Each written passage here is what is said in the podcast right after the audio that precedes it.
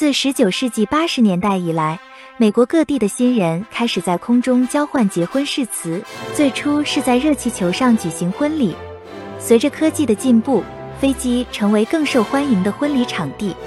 在飞机上举行婚礼可以追溯到二十世纪初，那时乘坐飞机旅行还很罕见，更不用说在飞机上举行婚礼了。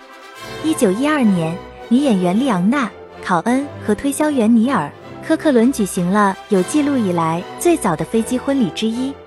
婚礼是在一架停在机场的莱特双翼飞机上举行的。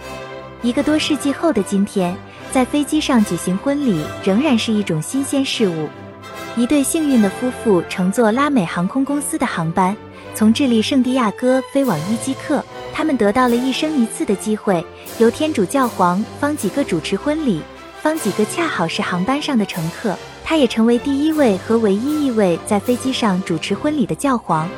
达美航空曾经帮助一对夫妇在从辛辛那提飞往华盛顿的航班上组织了一场难忘的婚礼。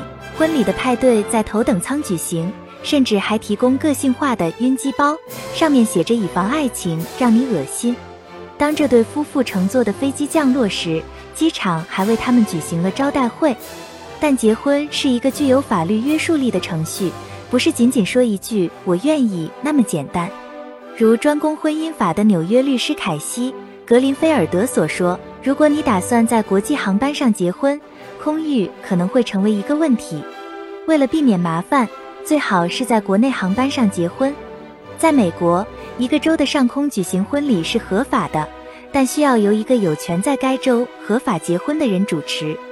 如果你因为任何法律原因被问及婚礼地点，你可能会面临某些州或官方机构不承认你婚礼地点的风险，而在飞机上不是一个合法的答案。如果离婚，另一个问题也会出现。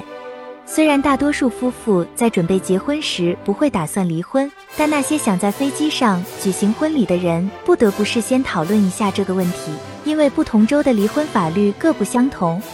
为了完全排除这些麻烦，你可以在一个小型的官方仪式上完成婚姻的法律部分。这样，在你进行空中婚礼之前，你所有的官方文件都得到了处理。此外，不要忘记在起飞前与航空公司联系。以便他们了解你的安排，让你的此次婚礼不会留下任何麻烦。好了，以上就是飞行 Q 的全部内容，欢迎大家点赞、评论、分享。飞行 Q 小分队说点你不知道的航空那些事。